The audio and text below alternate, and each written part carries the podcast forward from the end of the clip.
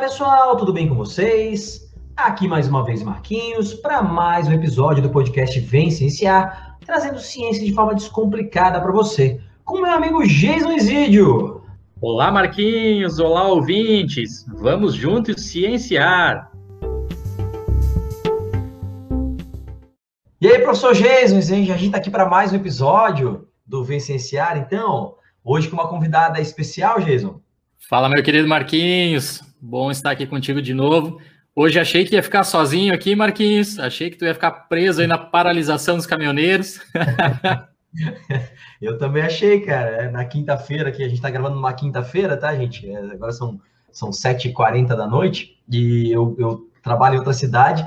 E hoje a coisa estava feia, tava tudo parado, mas aí no final ainda, no meio da tarde, o pessoal liberou, eu consegui chegar em casa. Achei que ia ter que acampar na beira da BR. Ó. Deu tudo certo. Eu estava ansioso para participar desse, desse episódio, um tema que, que a gente já está querendo fazer há muito tempo. Às vezes a gente se mete a fazer tema sozinho, sem convidado aqui, porque a gente domina um pouco. Esse aqui a gente.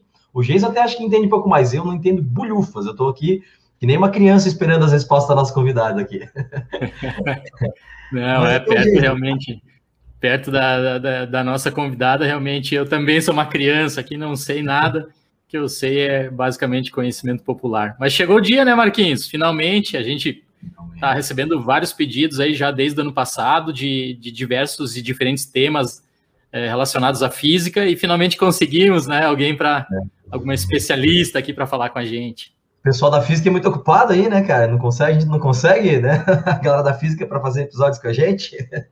Mas então, é, é, eu, eu vou aqui apresentar rapidamente, né, a, a, a nossa convidada, é, já agradecendo, né, ela ter aceitado esse convite de fazer esse episódio com a gente. O tema hoje vai ser aceleradores de partículas, que é uma coisa extremamente interessante. Eu lembro que a primeira vez que tive contato com isso foi nos livros do Dan Brown, lá até comentei no episódio passado com, com, com o Ney aqui, né? Que eu gosto de ler, às vezes, algumas coisas meio fora da ciência, a gente fica muito preso né, nas leituras científicas e tal. E, e aí eu lembro de de um dos livros, né, que Anjos e Demônios, falar de, de aceleradores de partículas e tal. Então achei muito bacana e aí comecei a me interessar pelo tema, mas nunca, eu não tenho a capacidade, né, é, é, o conhecimento de exatas para entender como funciona direito. Então vamos ver se se a Kelly pode ajudar a gente aqui. Então Kelly, muito bem-vinda, seja muito bem-vinda aqui no Vencenciar. A gente é, é um prazer uma honra te receber aqui. E então te apresenta um pouquinho para os nossos convidados, fala da tua formação, do que você desempenha aí atualmente. Quero começar já agradecendo o convite, né, Jason, Marquinhos, muito obrigada pelo convite. A gente, né, demorou um pouquinho aí para marcar esse episódio, mas eu acho que hoje vai ser um tema bem interessante e a minha ideia aqui é tentar trazer ele de uma forma mais simples, assim, para que todo mundo que estiver ouvindo consiga entender a base, né, dos aceleradores. Então, é, eu sou formada em física, eu fiz a minha licenciatura em física pela UDESC, em Joinville, né, Universidade do Estado de Santa Catarina. Sou licenciada, então, em física, e lá também eu continuei a minha pós-graduação fazendo o mestrado em física. Então, no mestrado, eu trabalhei na área de átomos frios. Então, basicamente, o meu mestrado foi é, estudar como que são o comportamento de átomos quando eles são resfriados. Então, é, a gente basicamente é, aprisionava uma nuvem de átomos. Então, a gente tinha uma fonte onde gerava esses átomos, aí a gente aprisionava eles usando luz e campo magnético, e aí eles ficavam ali resfriados, chegava uma temperatura bem baixa. E aí eu estudava qual que era a influência é, das, da, da luz, qual era a influência, a influência do campo magnético, Uh, aí eu estudava o que, acontecia se eu colocasse uma outra nuvem atômica de outra espécie atômica ali, junto com aquela outra nuvem que eu já tinha criada, o que acontecia. É, então, basicamente, esse foi o meu, meu mestrado, né? Estudar uma parte inicial para o condensado de Bose-Einstein, que a gente chama de armadilha magnetótica, né? Que é essa parte inicial onde a gente tem as nuvenzinhas. E uma parte também do meu projeto eu fiz na, na USP de São Carlos, uh, lá no Instituto de Física. E aí finalizei o, o, mestrado e aí procurei novas oportunidades, né? É, Joinville já não me já não conseguia mais me proporcionar, né, o fazer uma outra a, pós-graduação, né, que seria fazer o, o, outro curso, né, que era de doutorado. Então, eu procurei outros centros e consegui aqui na, na UFSC, né? Então, eu realizei o doutorado aqui na UFSC, aí já mudei totalmente de área. No mestrado, eu estudei átomos frios. Aqui, pra, aqui na UFSC, no doutorado, eu estudei a parte de matéria condensada, então, que era basicamente já estudar esses átomos de uma forma organizada, né? Então, estudar sistemas cristalinos, nanocristais, fazer a síntese, a, caracterização, também buscar a aplicação desses, desses materiais. Então, já foi uma, numa escala um pouco maior, né? Eu saí daquela escala bem atomística lá, do, do da, da armadilha magnetótica, e aí fui já para uma coisa um pouco maior, né? Que são já os cristais e tudo mais, os nanocristais, né? Essa é a minha, minha trajetória aqui da, de, de estudo.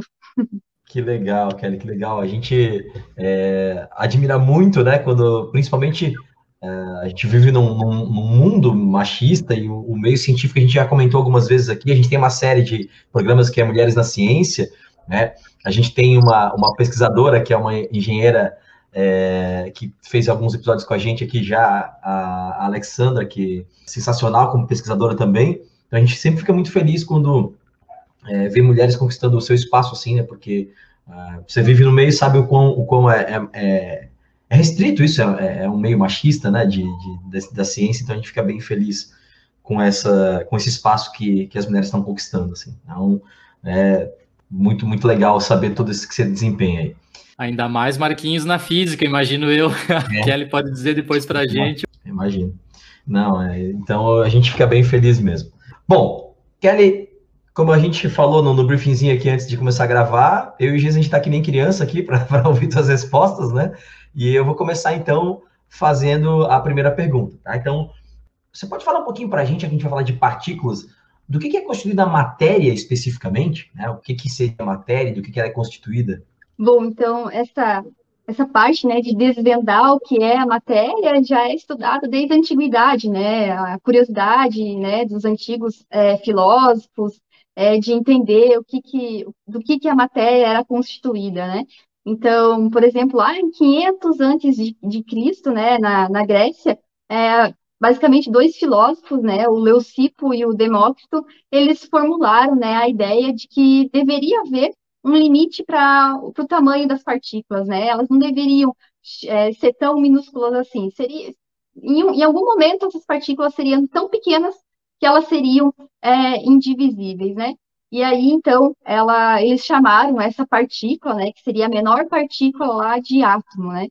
E essa, essa palavra, né, do átomo, quando a gente vai buscar a origem dela, né, ela vem do grego, né, que é que não, não se pode dividir, né? Então, seria a menor coisa, a menor partícula que a gente poderia chegar e a partir dela, então, a gente não, não conseguiria mais é, dividir ela, né? E, e aí vem um pouco da, do desenvolvimento desse modelo atômico, né, depois do século XX, né? É, alguns é, cientistas é, retomaram né, essa teoria do átomo e eles é, fizeram, né, na verdade, uma evolução do modelo atômico, né, que é a forma que a gente é, compreende a constituição uh, da matéria. Então, o primeiro modelo atômico, né, primeiro houve né, essa teoria lá dos, dos gregos, que ah, deveria haver uma partícula chamada de átomo, que ela seria indivisível. Aí depois, lá em 1808, né, muito tempo depois, Dalton veio com o primeiro modelo atômico, né, que é conhecido como modelo da bola de bilhar. É como se fosse é, uma esfera maciça, né, o, o átomo como uma esfera maciça, né. E aí, Dalton, né, acreditava que todas as substâncias elas eram formadas né, de pequenas partículas e essas partículas seriam os átomos, né? Os átomos. E eles seriam, então, indivisíveis, não poderiam ser criados e nem destruídos. Esse foi o primeiro modelo atômico, né, concedido na época, lá em mil, é, 1808. Aí depois, lá em 1887, 79 anos depois, Thomson é, realizou o primeiro modelo onde o átomo seria divisível, porque até então o átomo era uma partícula indivisível. E aí, nesse modelo de Thomson, ele é conhecido né, como modelo da, do pudim de passas, né? Então, basicamente, nesse modelo, a gente tinha o, o átomo já separado em cargas elétricas. Então, nesse modelo, eu poderia ter o, né, o átomo, ele era constituído de cargas positivas e negativas.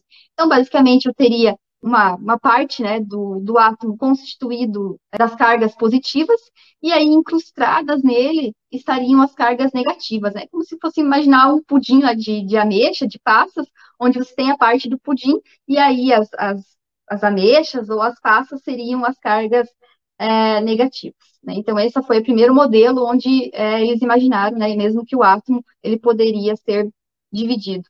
E aí depois, em 1911, veio um novo modelo, né? Modelo feito pelo físico Rutherford. Ele acreditava então que o, o átomo aí ele era nucleado. Ele tinha a parte positiva que ficava no núcleo, né? Extremamente pequeno.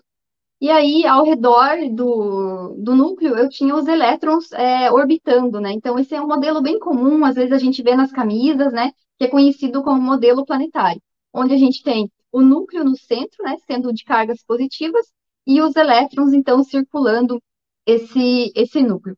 Então, dois anos depois, então a gente teve uma, uma evolução bem lenta, né, até chegar no modelo de Rutherford. Demorou 103 anos depois do Dalton, e depois, dois anos depois, o Bohr veio e aperfeiçoou esse modelo que foi apresentado pelo Rutherford. Ele também trabalha com essa ideia ali do, do núcleo e os elétrons é, orbitando esse núcleo, mas ele estabeleceu algumas concepções atômicas, né? Ele fez algumas melhorias. Então, Bohr estabeleceu, né, que os, os elétrons eles vão girar em órbitas é, determinadas ao redor do, do núcleo. O átomo ele é muito pequeno e apesar de ele ser pequeno, a maior parte do átomo é um vazio. Outra coisa também que ele estabeleceu, né, que ele estabeleceu ali, que os elétrons eles vão girar tão depressa é, em torno desse núcleo que parece que os elétrons estão tomando todo o espaço, né? Como eles giram muito, muito rápido, você não consegue identificar ali mais ou menos onde ele está. Daí vem o princípio da incerteza, e basicamente é como se o, os elétrons né, que giram em órbitas, na verdade, eles formariam né, uma nuvem atômica em, em, volta desse, desse núcleo. E outra coisa também que o, o Bohr é, formulou é que os elétrons eles podem saltar de uma órbita para outra. E quando eles fazem o retorno, por exemplo, para a órbita de origem dele, ele vai emitir um fóton, né? Vai emitir luz.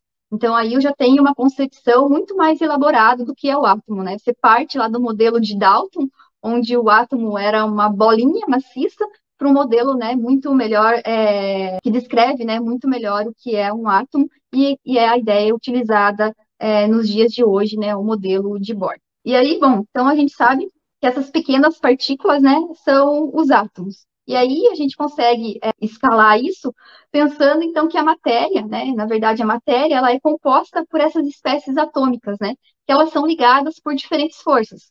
Eu posso ter forças intermoleculares, eu posso ter forças intramoleculares.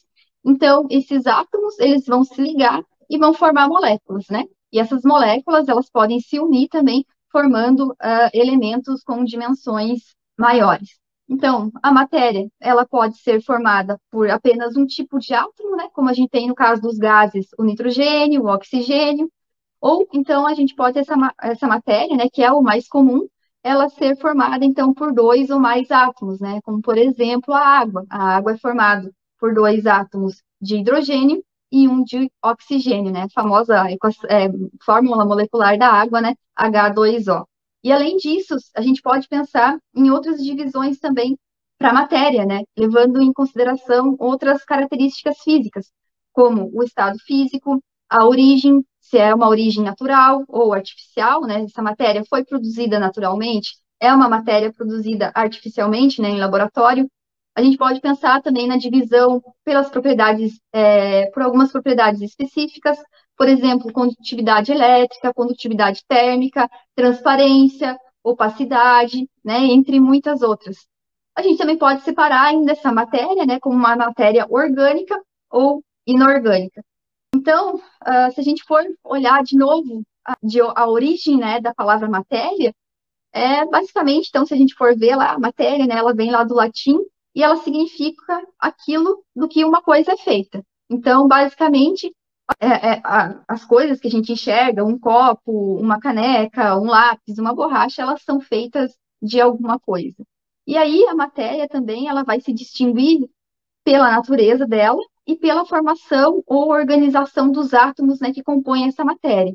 Então, basicamente, eu vou falar um pouquinho mais é, dessa organização dos átomos é, logo após, mas basicamente, para a gente pensar assim da, da forma mais simples, as organizações dos átomos, a gente pode pensar nos estados físicos da matéria.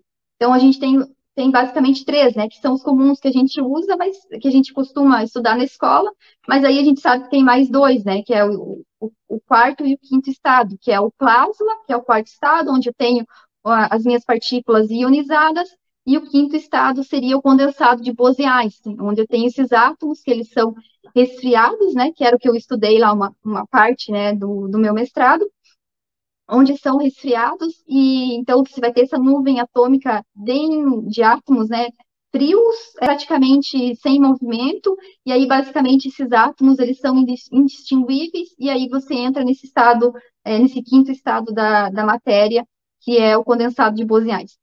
Mas os três mais famosos que a gente conhece, né, qualquer pessoa é, conhece, é o estado gasoso, o líquido e o sólido.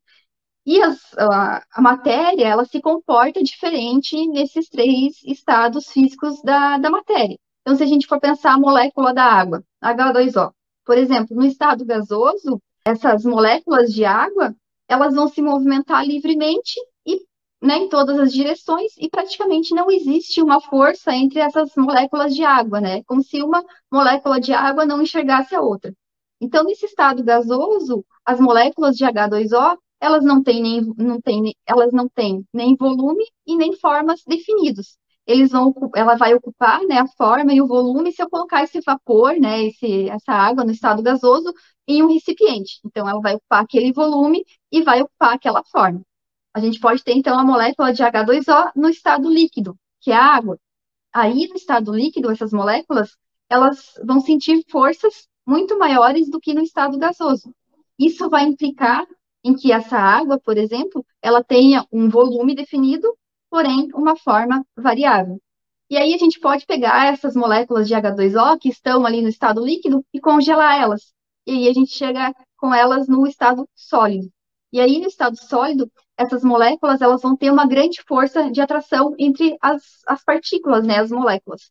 Essas forças, elas são de origem elétrica e isso implica, então, que eu vou ter essas moléculas bem organizadas, né, e por, devido às forças de atração, e também, então, vai implicar que eu vou ter no sólido, eu tenho uma forma e tenho um volume definido.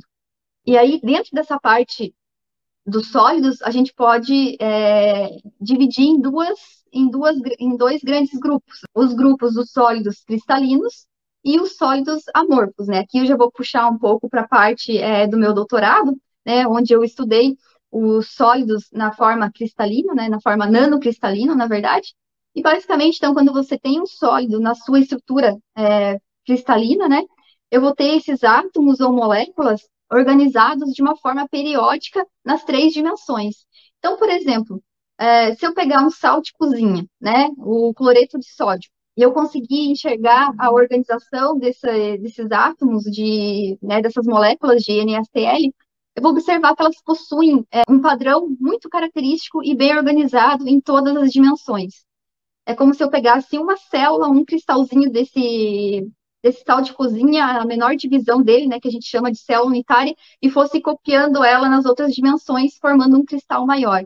Então, você tem uma periodicidade da rede, você tem um material é, padronizado, uh, bem bonitinho, e aí a gente chama que esses materiais, a gente fala, né, que esses cristais, que esse, que esse material sólido na, na, com estrutura cristalina, eles têm, então, uma ordem de longo alcance, né, em todo ele é formado por esses cristais bem organizados. Porém, eu posso ter também os sólidos numa estrutura amorfa. Então, os, uh, o sólido, na sua estrutura cristalina, ele tem uma organização muito bem, da, uma, uma, uma organização periódica da sua rede.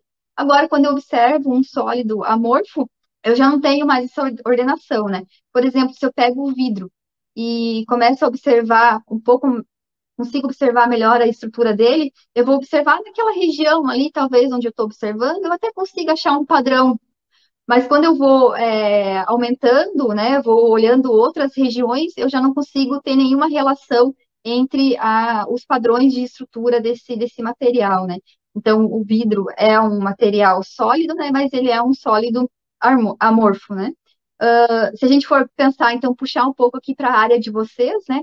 Tentar fazer essa ligação aqui da física com a biologia, nós somos matéria, certo?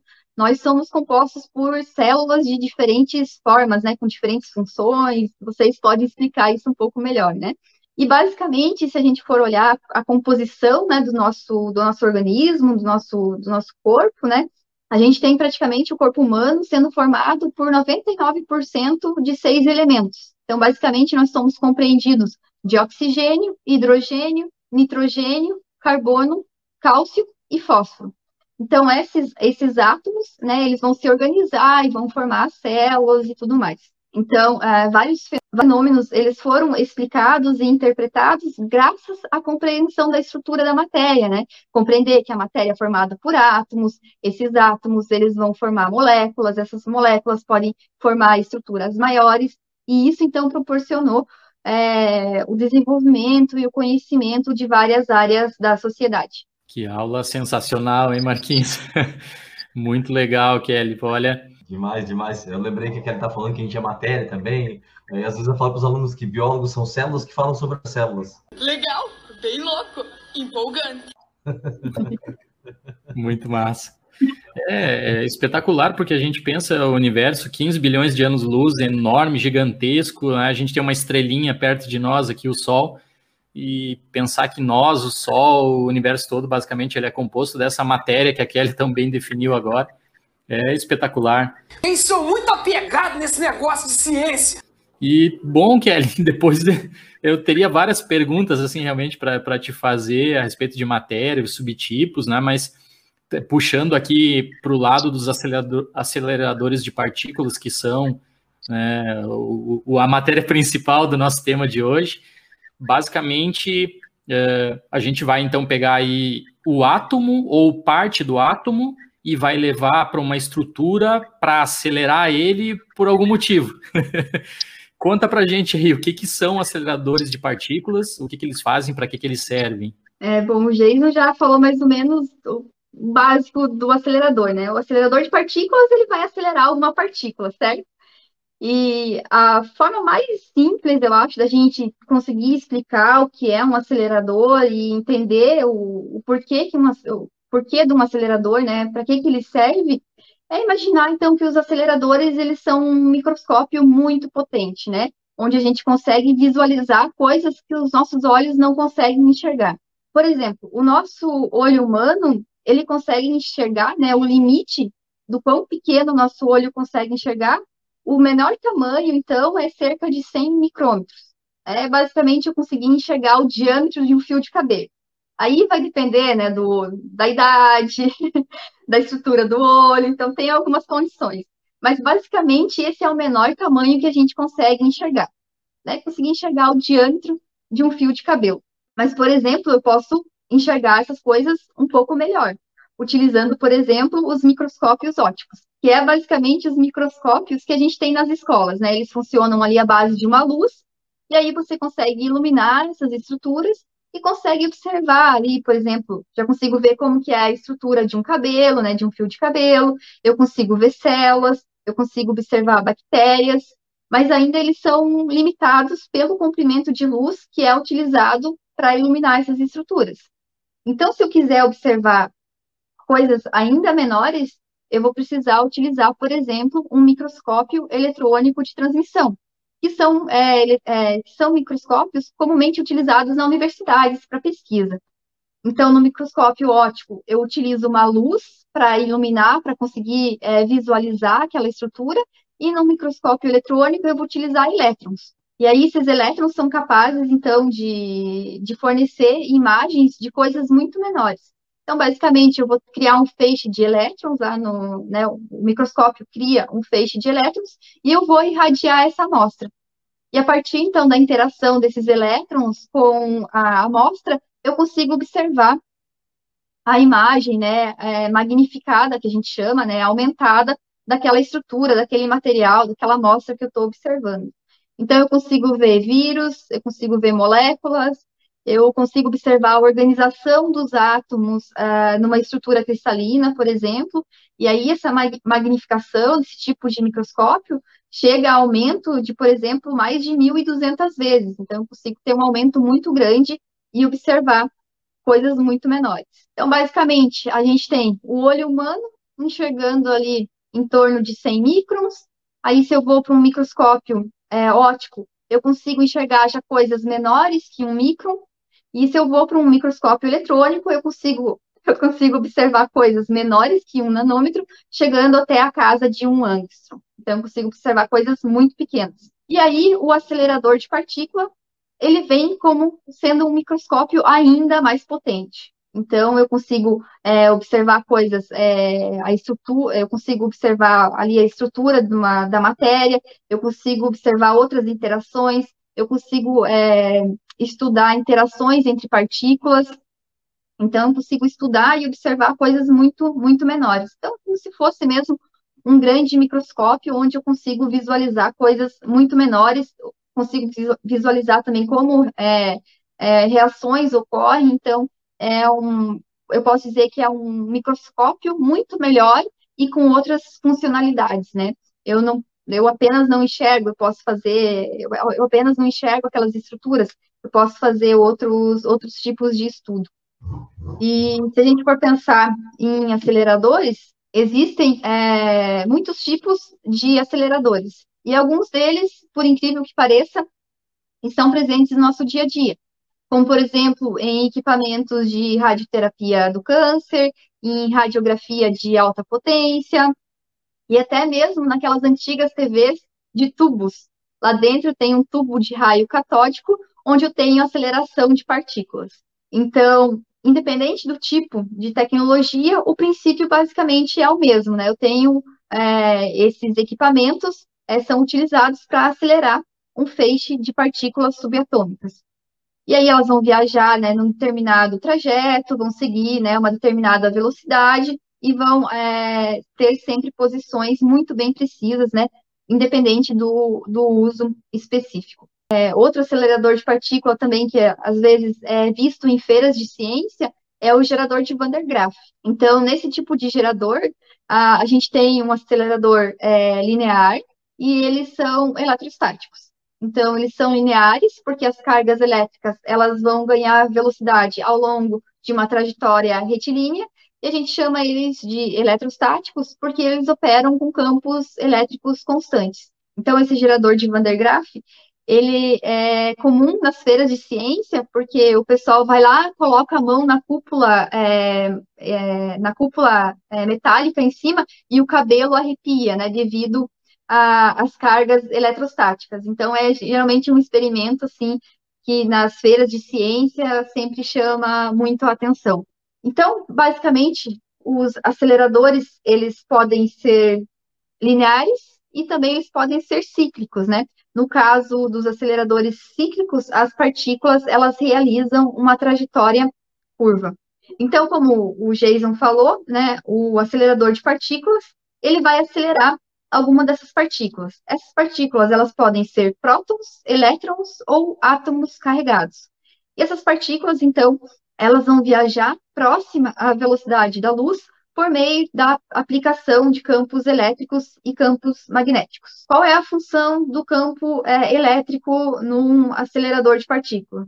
O campo elétrico ele vai aumentar a velocidade das partículas. Então, é, esse campo elétrico vai aumentando ali, né, as, as partículas vão circulando, elas vão aumentando a velocidade até chegar em velocidades próximas à velocidade da luz. E a trajetória dessas partículas, né, por exemplo, se for num, num, num acelerador circular, a trajetória dessas partículas ela é controlada, então, por campos magnéticos.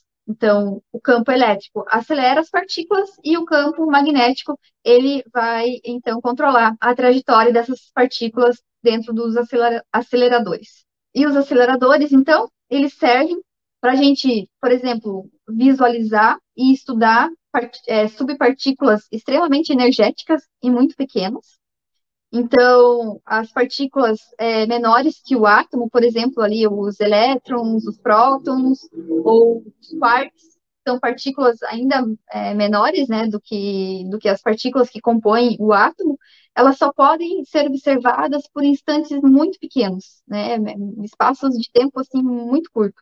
E elas são observadas, então, quando, por exemplo, dois átomos, eles estão se movendo dentro de um acelerador de partícula e ocorre a colisão frontal desses átomos, e aí, então, essas partículas que constituem os átomos, né?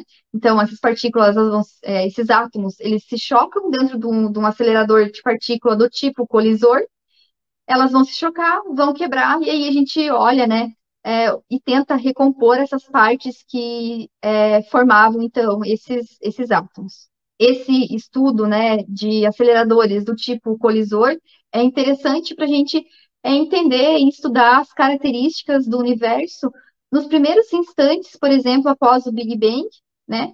E antes, por exemplo, da formação das estrelas e da, das galáxias, né?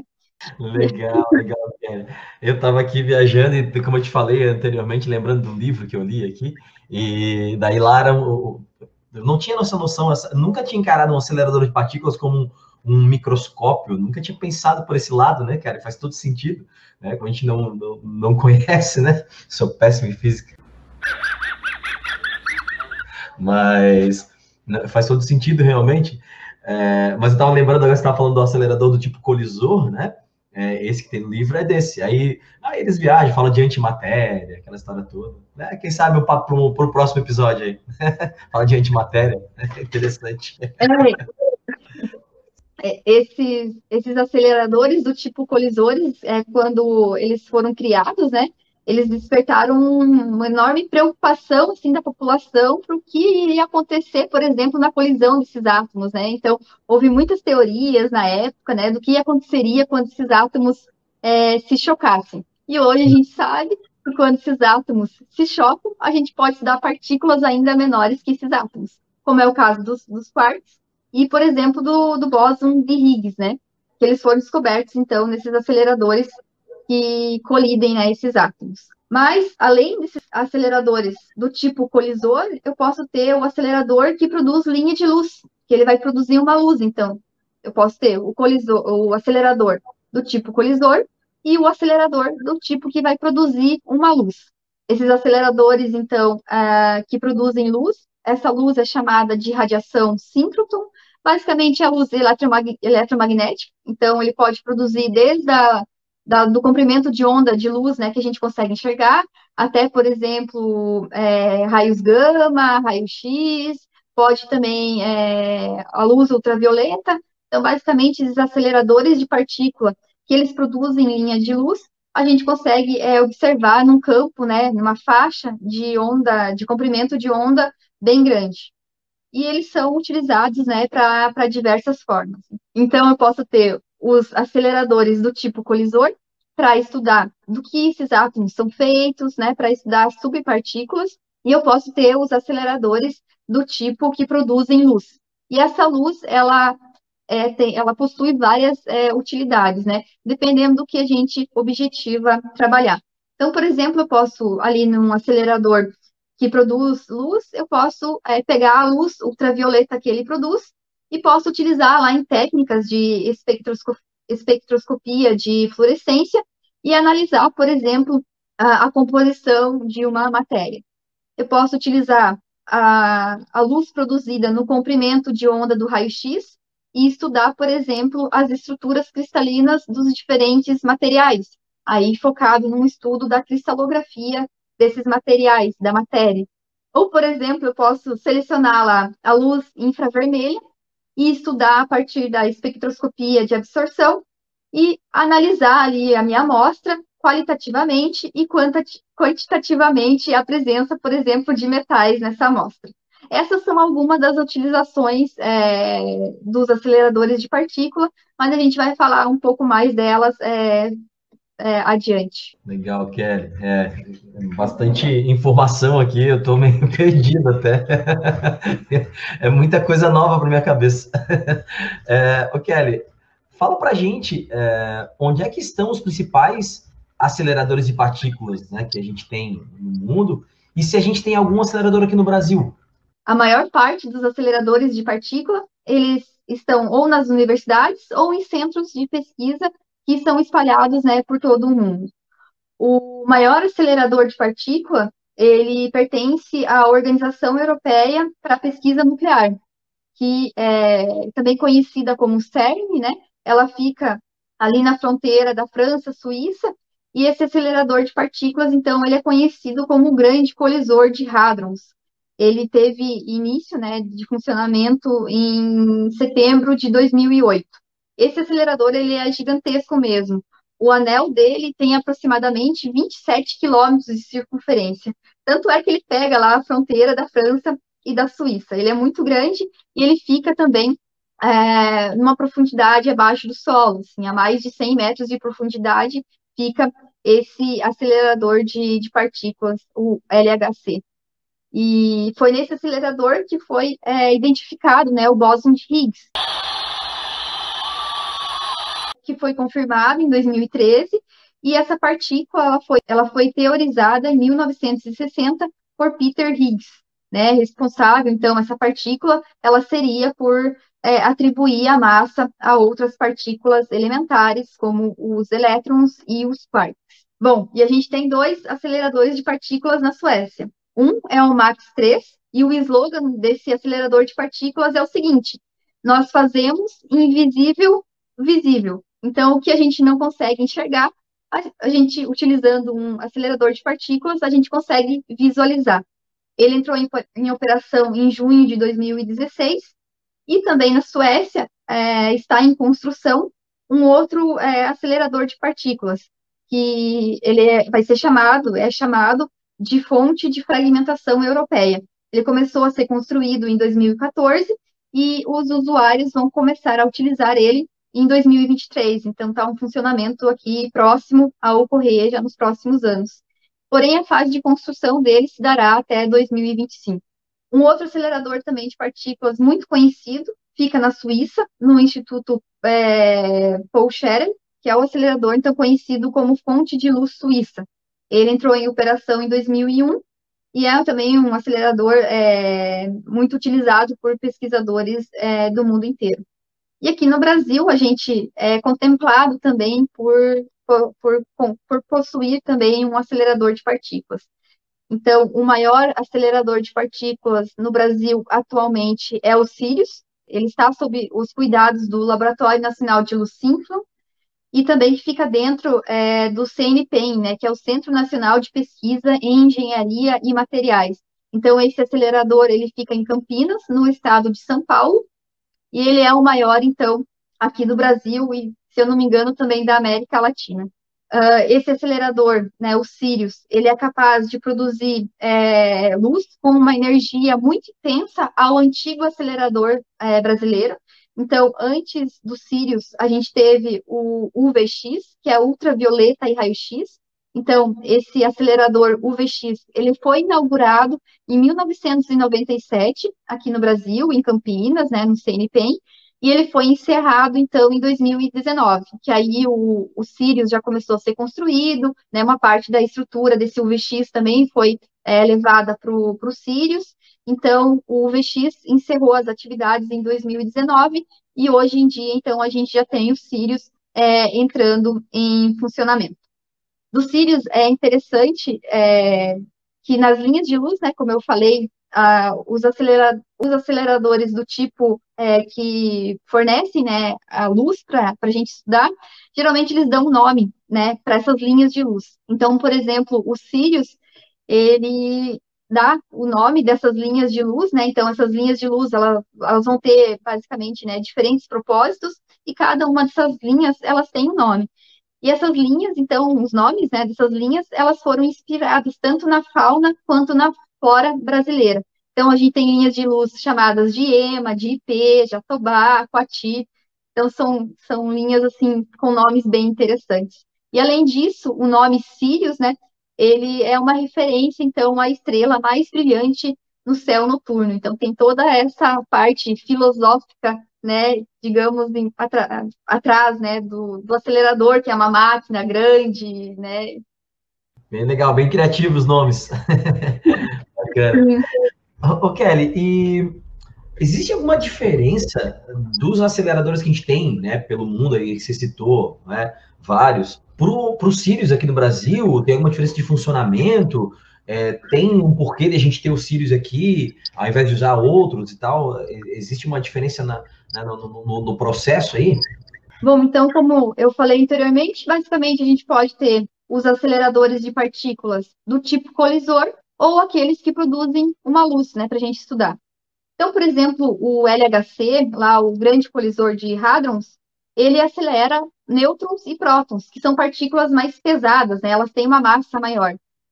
Uh, os aceleradores da Suécia, aquele que está sendo construído, né, a fonte de fragmentação europeia, a intenção deles, pelo que eu vi, é acelerar, acelerar nêutrons. Já os, o, já Outros aceleradores são os, os, aceleradores de elétrons, que aí eu acho que eles são mais comuns, assim, pelo que eu, pelo que eu conheço deles. O da Suíça, né, que é a fonte de luz suíça, acelera elétrons. O Max 4 é, da Suécia também acelera uh, elétrons. E aqui no Brasil, o Sirius também vai acelerar, acelerar elétrons para produzir as luzes. Então, basicamente, é, existem quase 50 aceleradores similares aos Sirius no mundo. No entanto, eles são considerados de tecnologia inferior. É, outro que é comparado ao Sirius é o Max 4, que fica na Suécia. Então, ele também é de quarta geração. Mas o acelerador brasileiro será um líder mundial na geração de síncrono, podendo suportar até 40 pesquisas simultâneas. Né? Então, a gente vai poder ter 40 estações ali de pesquisas dentro dos Sirius. E a importância de ter um acelerador aqui é na realização de pesquisas de fronteiras, que são aquelas pesquisas mais top, né, que são aquelas pesquisas, né, que estão sendo estudadas, né, onde a gente já entra em certas limitações. Então, isso vai contribuir basicamente para a solução, né, de grandes desafios tecnológicos, científicos, né, a gente vai conseguir desenvolver medicamentos, né, novos medicamentos para tratamento, tratamento de doenças, novos fertilizantes. A gente vai conseguir produzir é, ou gerar né, espécies vegetais mais resistentes, né, e outras tecnologias também voltadas para a agricultura.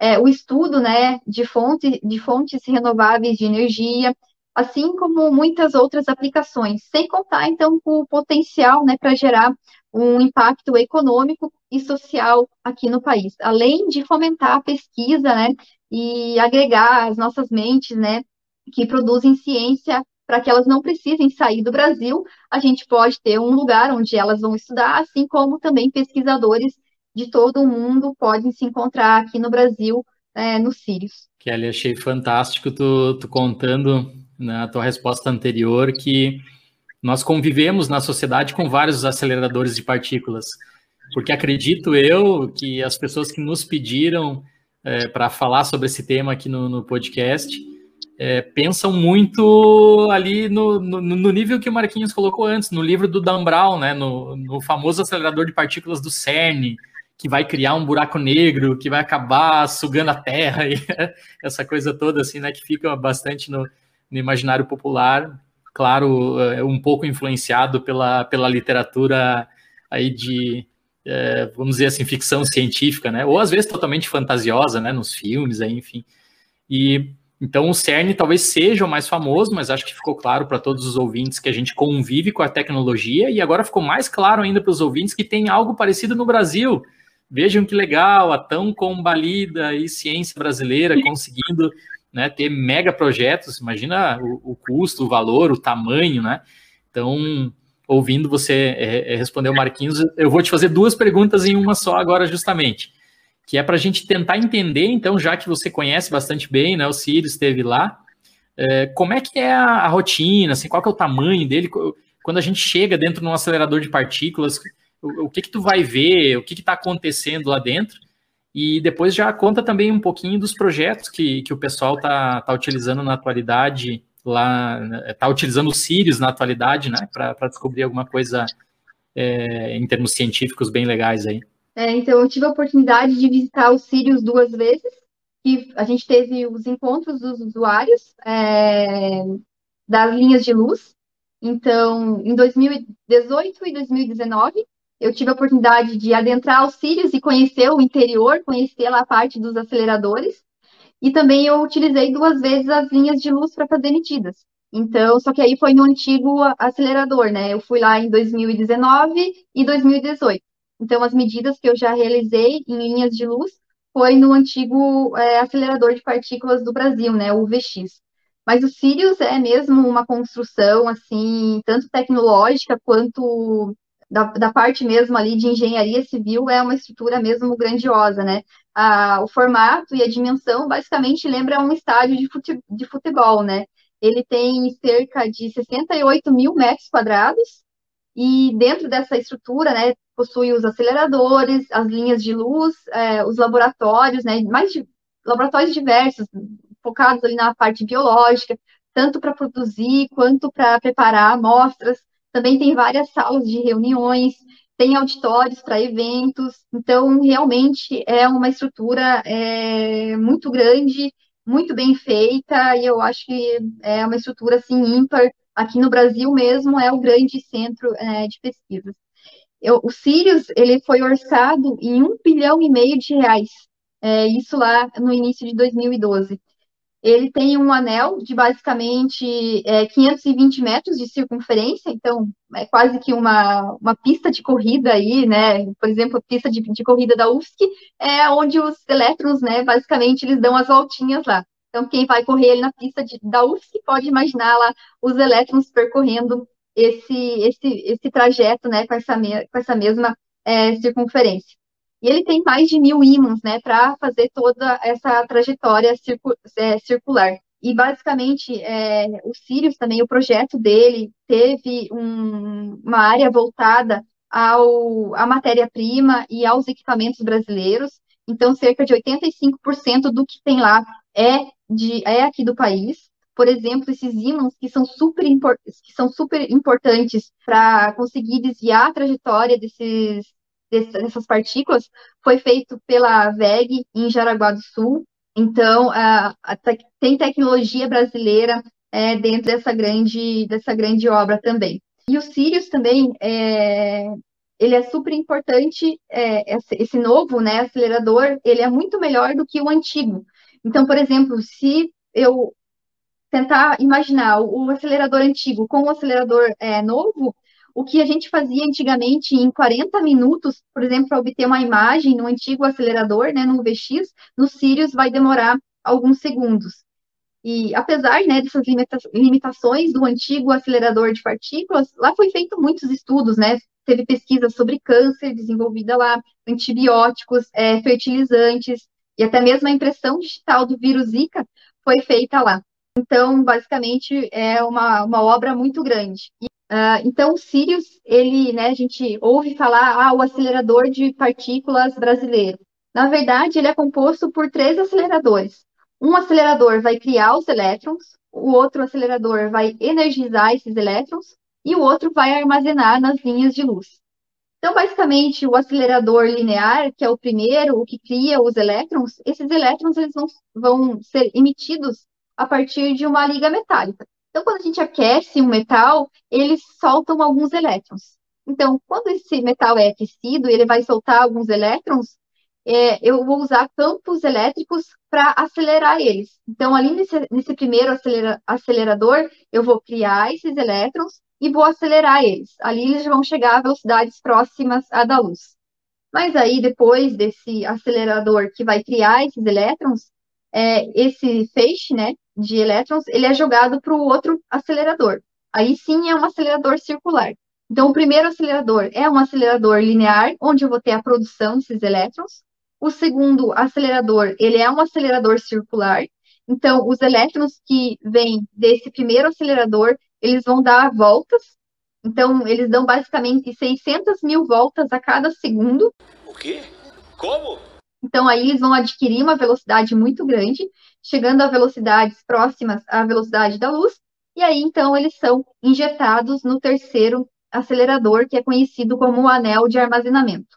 Então, nesse terceiro a, acelerador de partículas, então, os elétrons vão ficar circulando ali por horas, em órbitas é, estáveis, e então, quando eles são desviados né, pelos campos magnéticos, eles vão emitir uma radiação eletromagnética que é então direcionada para as linhas né, de luz para as estações de pesquisas.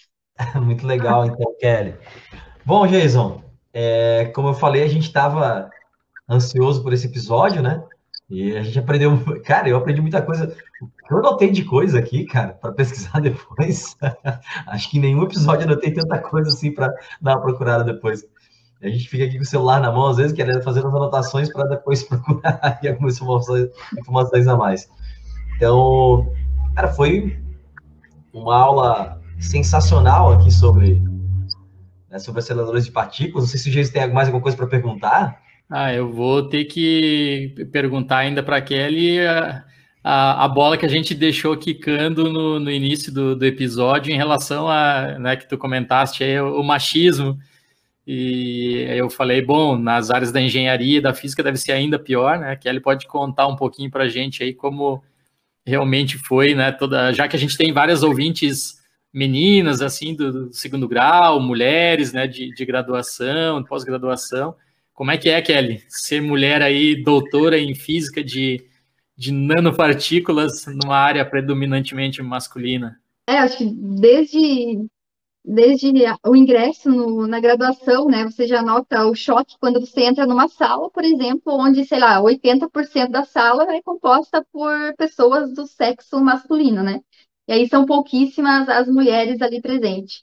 E aí parece que quanto mais você vai evoluindo, quanto mais você vai estudando, ou seja, quanto né, você vai chegando ali na, na pós-graduação, parece que às vezes isso até é, fica mais evidente, assim.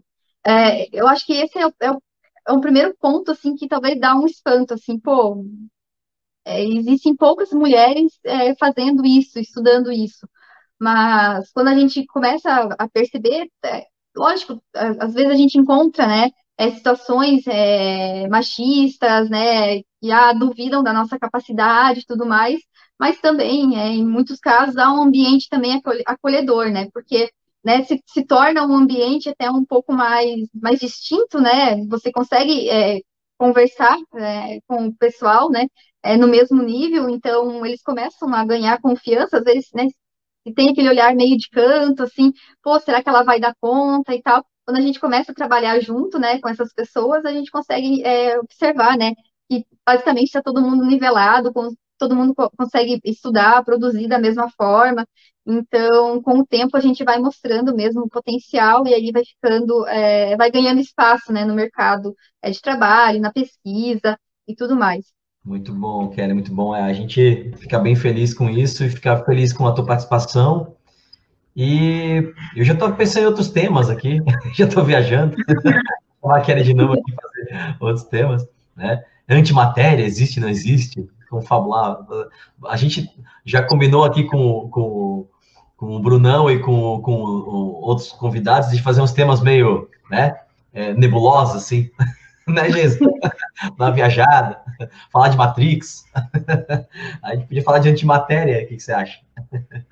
E é, sempre tem muita coisa para explorar, né? Para conversar e tudo mais, é, dar aquela viajada, digamos assim, né? Aqui também, né? A parte do acelerador tem muita coisa, né? É, se a gente for começar a, a, a, desembrulhar, né? Tudo que é feito lá e tudo mais, é, tem, tem muitas aplicações, né? Então, como a gente estava falando é, anteriormente, né? Como o Jason falou também, é, que às vezes a gente imagina que determinado assunto da física, né, que às vezes é reservado ali para os cientistas e tudo mais, para aquela galera, né, é, aquela pequena representação né, da população, aquela pequena quantidade está estudando ali uma coisa é, muito distante da gente, na verdade, é o que os físicos, né, o que os cientistas fazem ali, na verdade, é muitas vezes pensando na população em geral, né, tentando é, melhorar muitas coisas que a gente é, a gente tem no nosso cotidiano que se torna tão comum que a gente não imagina a pesquisa, né, o empenho que teve ali dos cientistas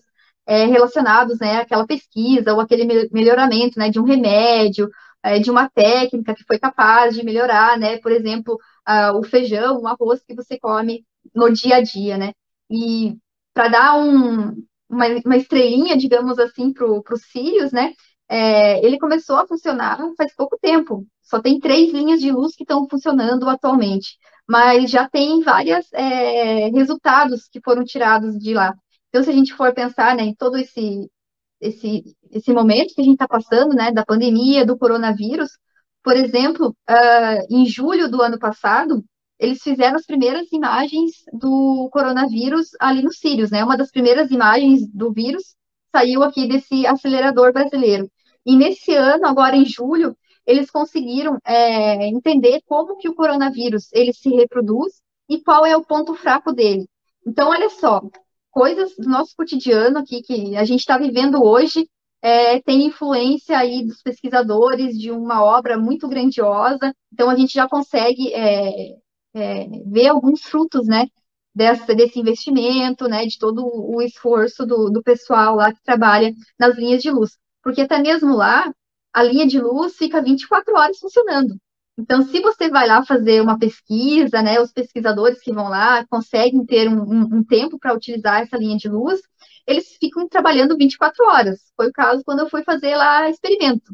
É, ó, você tem, sei lá, três dias e você tem 24 horas para trabalhar todos os dias. Então, é um trabalho suado e que é feito por, por pessoas, assim, bem capacitadas e, com certeza, faz a diferença no nosso, no nosso cotidiano, na nossa vida. É, então, é um trabalho bem legal aí dessa parte, desses cientistas aí, dessa parte da física. É importante. Muito legal, porque se tu olha a perspectiva do, do acelerador de partículas como um microscópio gigantão, né, que tem uma super resolução, pô, as aplicabilidades realmente são infinitas, né? Desde é, saber a estrutura do coronavírus, desenvolver medicamento, tá muito massa. E a importância da ciência para o nosso cotidiano, né? Quem acha que ciência não tem importância, acha que é, pode tirar dinheiro da ciência, né? Pode é, é desmontar a universidade.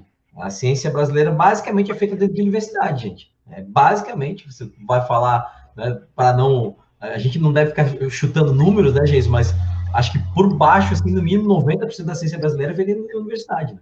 Então, é, a importância da universidade pública de qualidade, né? As pessoas terem acesso. Então, é isso aí, gente. Quando a gente defende educação e ciência aqui, tem um propósito. A gente está defendendo a vida de vocês também. Não é só porque a gente né, vive da ciência, que vocês, todos nós dependemos de ciência para viver. Bom, Kelly, eu vou me despedindo aqui, vou deixar o G se despedir depois e é, queria te agradecer, tá? Essa aula que você deu foi um prazer mesmo, foi muito legal te receber aqui, foi muito legal ouvir tudo que você, tinha para falar para a gente e com certeza a gente vai pensar em outros temas aí que a gente tem dúvidas sobre, sobre física para te trazer de novo aqui para falar, já que você falou tão bem, foi tão, tão bacana essa, esse episódio. Obrigado, viu? Imagina, eu que agradeço o convite de vocês. A gente pode pensar talvez num tema um pouco mais enxutinho, porque se deixar né, a gente falando aqui, a gente pode discutir ainda muito mais coisas, então é, a gente pode pensar aí na, um próximo episódio aí, focado também no tema relacionado à física. Vai ser um prazer participar novamente aqui com vocês. É, Marquinhos, a gente sempre fala aqui que o Brunão é o 03, né, do, do Bem Cienciar, que ele, tem a, ele mesmo disse que tem a carteirinha 03, a Kelly pode ser a 04 aí, porque o pessoal nas redes sociais pede muito. Tá toda hora lá alguém, ah, eu quero um sobre buraco negro, sobre os telescópios, sobre o Hubble, aceleradores de partículas, enfim, por aí vai, né? Sempre temas é, que eu e Marquinhos realmente sozinhos não nos sentimos totalmente confortáveis para falar, então a Kelly vai ter trabalho aí, vai aparecer mais vezes aqui com a gente. Kel, muito, muito obrigado mesmo por essa excelente aula que tu deste aí para a gente, é, e com certeza logo, logo teremos outros episódios contigo. Se despede da galera, eu já vou deixando aí meu abraço para todos, se cuidem, pessoal. A pandemia ainda não passou, mas a gente está quase lá. Um grande abraço para vocês todos e até o próximo episódio. Tchau, tchau. Valeu, gente. Obrigado. Continue ouvindo a gente. A gente está sempre tentando trazer ciência de qualidade aí para vocês. Um grande abraço. Sigam o Vencenciar nas redes sociais, arroba Vencenciar no Instagram e no Twitter. Temos página no Facebook, temos canal no YouTube. O nosso e-mail é vencenciar.gmail.com por esses canais você pode tirar sua dúvida, mandar sua crítica ou sugestão. Estamos nos principais tocadores de streaming de áudio. Estamos no Anchor, Apple Podcasts, Google Podcasts, Spotify, Podtail, Breaker, Castbox e logo estaremos em outros.